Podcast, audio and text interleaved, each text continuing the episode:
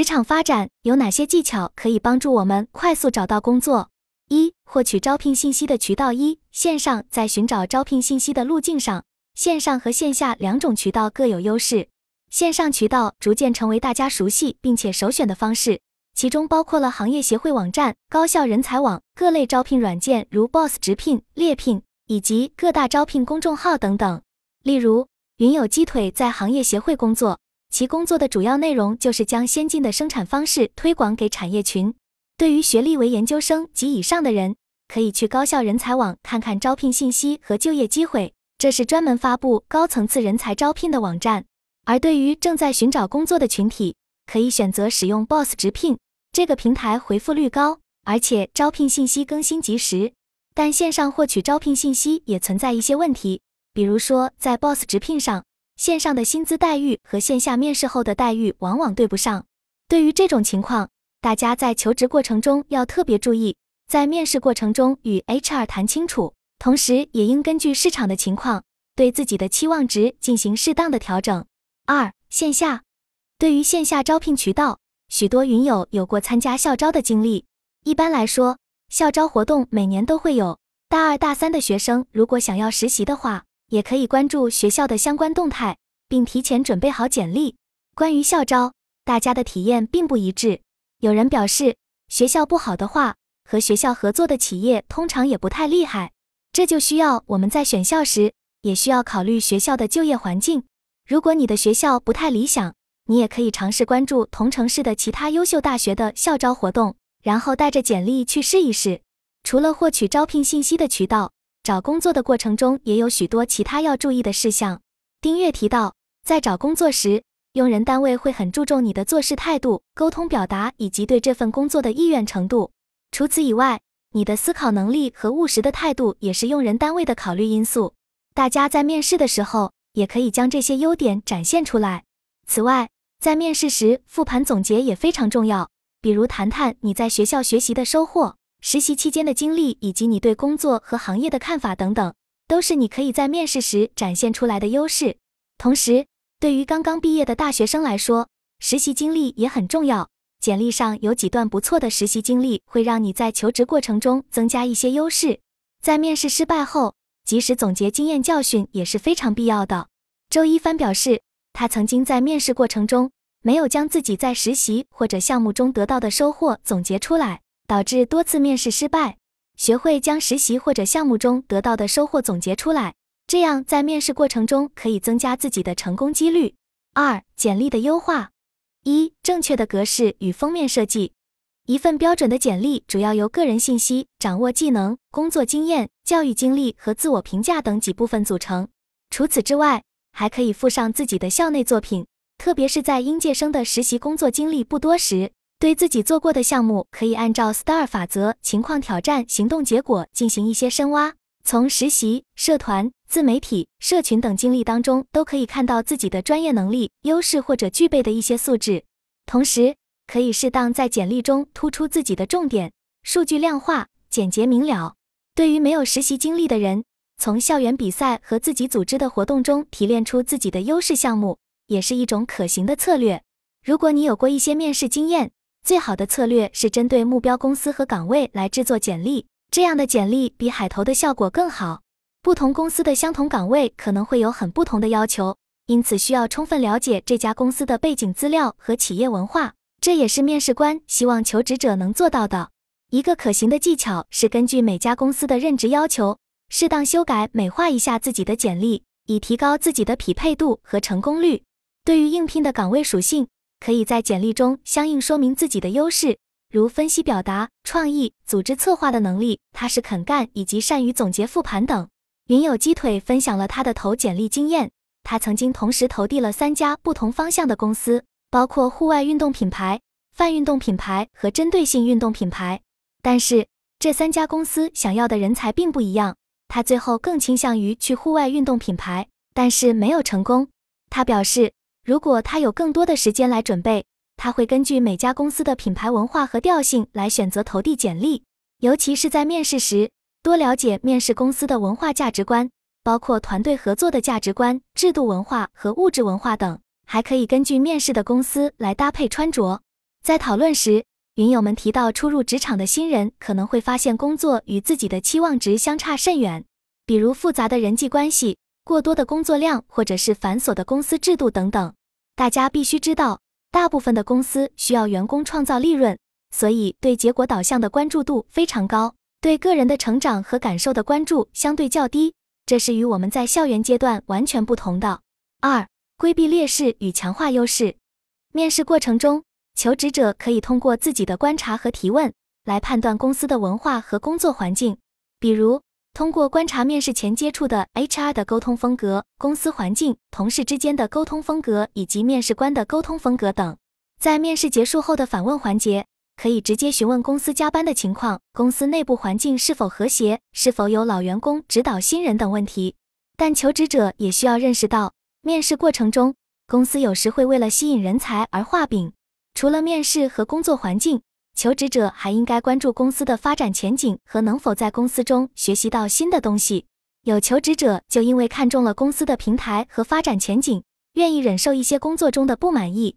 总的来说，求职者需要全面考虑公司的各个方面，以找到最适合自己的工作。三、案例分析。面对各种各样的面试和职场困扰，我们需要理解一个重要的观点：良好的培养体系对公司而言至关重要。初入职场时，选择一家公司，不仅要看其规模大小，更要看其是否能带给我们真正的学习和成长。比如，我们能否在这里学习到专业技能、职场生存技巧。以及优秀上司的工作方法等，这些优秀的条件往往不是我们可以轻易找到的，而是可遇而不可求的。很多前辈都会建议我们毕业后首先去大公司进行锻炼，这是因为大公司里往往制度更全面，体系更完整，能够让一些职场新人按照设计好的学习地图进行学习和成长。但更重要的是，我们自己要设定一个现实的职业目标，比如。四十岁时达到怎样的职业状态是自己所理想的？无论你在哪个行业、哪个职位，在职场中都需要掌握的重要技巧是职场沟通技巧，比如如何让领导发现我们的才能，如何建立和上司的良好关系，以及如何正确的与同事进行竞争等。我们需要主动去与上司沟通，而且要真诚、不卑不亢。此外，我们还要展现出自己的主动性，让上级看到我们真正听进去他们的话。并将其付诸实践。在当今职场中，一些问题仍然让新入行的员工感到困扰，例如公司在试用期不给交社保，或者只提供五险而不提供一金，或者是频繁加班等等。加班问题是最常见的。理论上，我们都知道，如果公司没有提供加班费用，求职者可以拒绝加班，并表明这违反了劳动法。然而，现实中的情况复杂多样，有的公司以员工没有完成工作为由。拒绝支付加班费，有的公司提供的是调休而非加班费，有时候甚至加班费的算法还不如直接调休。总的来说，这就是一个愿打一个愿挨。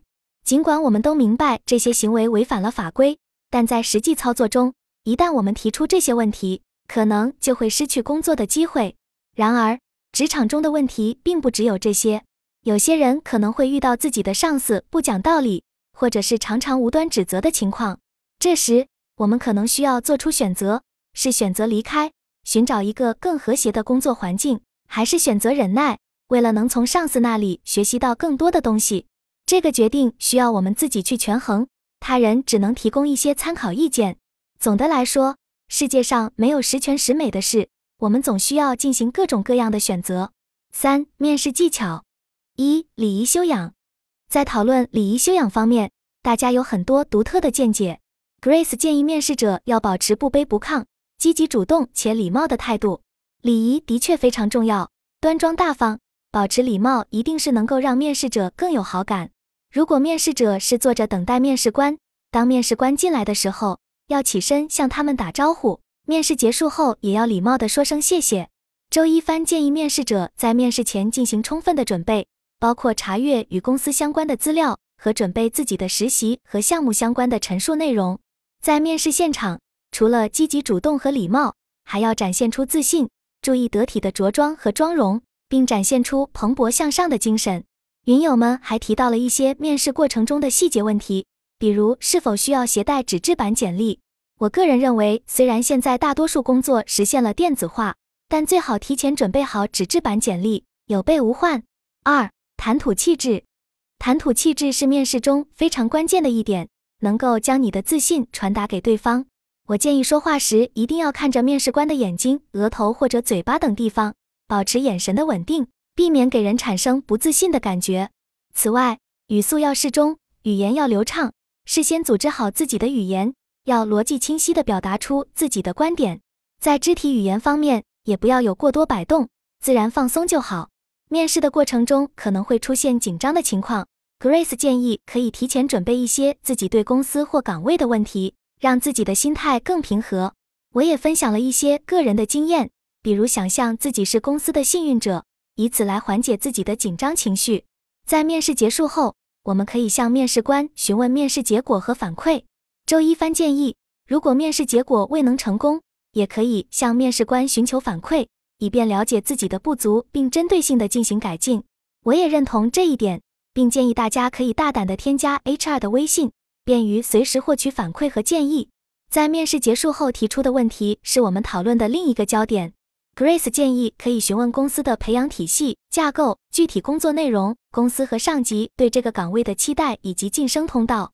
这样不仅可以了解到更多的工作信息，也展示了面试者对公司和职位的高度关注和诚意。总的来说，面试是一个需要练习和积累的过程。我们要尽可能的通过自我准备和学习。提高自己的面试技巧。三、重点话术。最后一个议题就是自我介绍的结构与话术，这是面试中至关重要的一个环节。一个好的自我介绍几乎能决定面试结果的成败。首先，需要明确我们与面试公司之间的关系是合作关系，而非单方面的面试官对你的考核和调查。因此，在自我介绍中，无需过分紧张，也无需语气过于谦卑，尽量避免在心理上矮化自己。其实，在自我介绍之前，我们可以问候一下面试官的称呼，这种细节可以使面试官感到你既礼貌又自信。接下来的部分是介绍自己的教育背景和工作经历，因为这些内容在你的简历上已经详细列出，所以你需要将重点突出，尽量保持简洁。但是这些亮点一定要和你申请的岗位高度匹配，避免提到与岗位内容无关的事情。然后是自我评价部分，你可以陈述一下。自己从学校或社会活动中所学习到的优秀品质，你也可以灵活地询问面试官对岗位的期望，例如询问老板对于这个岗位最看重的表现，或者提出自己的职业规划，看老板是否有具体的建议。最后一个环节就是未来的职业规划，没有一家公司会不欢迎有上进心的员工，所以你需要在自我介绍中体现出你对这份工作的认真态度，展示你的人生规划。而不是给人感觉这只是一份随便找的工作。